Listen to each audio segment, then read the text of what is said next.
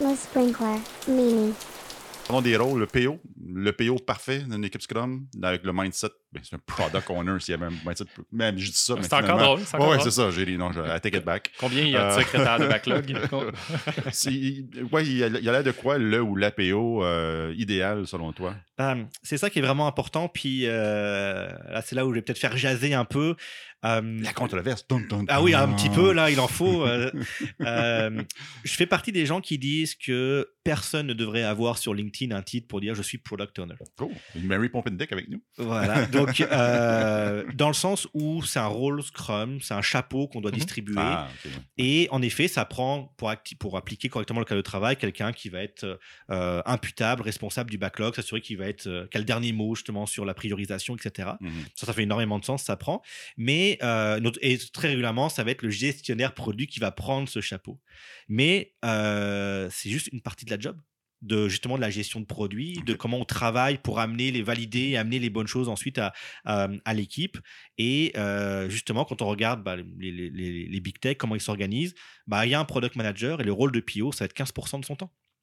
Donc ouais. après, il fait d'autres choses en parallèle. Et donc justement, pour moi, le PO idéal, justement, il fait pas que du PO de backlog et de et on évite justement certains euh, euh, anti-patterns, donc certains justement dysfonctions, certaines dysfonctions Ouais. euh, de PO qui malheureusement, il y a certains profils justement dysfonctionnels qu'on retrouve très régulièrement Ouais. et qui, je pense, font énormément de mal aux équipes et aux organisations qui malheureusement sont pas euh, aware, conscientes ou équipées bien sûr pour gé- gérer ça comme il faut. Ok, qu'as-tu T'as des exemples, ouais? comme. euh, ouais. Ouais, bah tout à fait. Bah, Donc dans les euh, les, les, les, les profils qu'on essaie d'éviter, il y a le donc PO gestionnaire de projet par exemple. Mhm. Donc là, justement, la personne administrateur de backlog va se retrouver à faire des euh, bah, les plans de projet. C'est lui qui est responsable des, du camp, des dates, euh, etc., etc. Probablement pendant qu'il est en train de faire tout ça, il y a personne qui est en train de se poser la question de euh, mais c'est qui mon utilisateur, c'est quoi son problème que je veux résoudre, faire des expérimentations, accompagner le reste de l'équipe, etc. Donc jamais Euh, donc bah voilà, non, exactement, exactement. Donc là on est on est mal parti. Hein. On-? Euh, Ah, ouais. Exactement, on est mal parti. Ah, dégueu. Faut que je leur parle. Faut que je en parle plus. du monde. Voilà, exactement. Non, non, Moi, je donc- suis bien dans Jira, là, peu, là. et, et ça, ça amène après des, des compagnies donc qui voient ça. Ah, on va, euh, bah ça, on va en mettre quelqu'un d'autre. Donc après, on se retrouve avec ce qu'on appelle le queue in a box, où on a un Le quoi, product. le- Pardon? Le queue in a box, deux Le- personnes dans une boîte. Où justement, on va mettre un product manager avec un product owner. Là, on se retrouve avec deux personnes qui très souvent se retrouvent en conflit. Alors parfois, on parle même de business owner, product owner.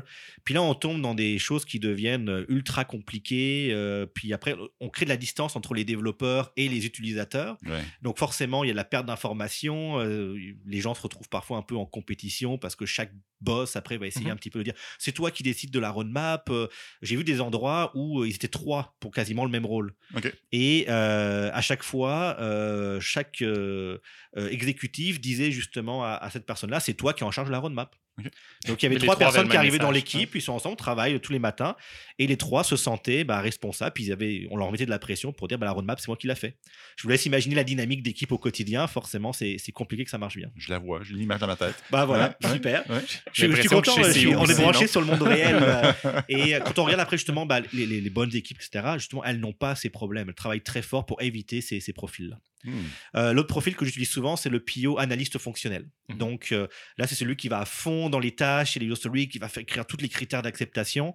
Deux problématiques, qui se retrouvent à faire bien sûr des critères techniques, alors que c'est pas forcément lui l'expert bien sûr dans l'équipe. Mhm. Et la deuxième conséquence, c'est la déresponsabilisation des développeurs, parce que eux se retrouvent dans je reste dans le siège passager, Mm. dis-moi ce que tu veux faire, puis après moi je t'attends, t'es au coin là, puis tu vas te planter tout seul, puis c'est toi qui va Il n'y avait pas un critère de succès qui mentionnait que. bah, ah, voilà, exactement. hmm, hmm, C'était Sorry. euh, sorry, c'est toi, c'est pas moi.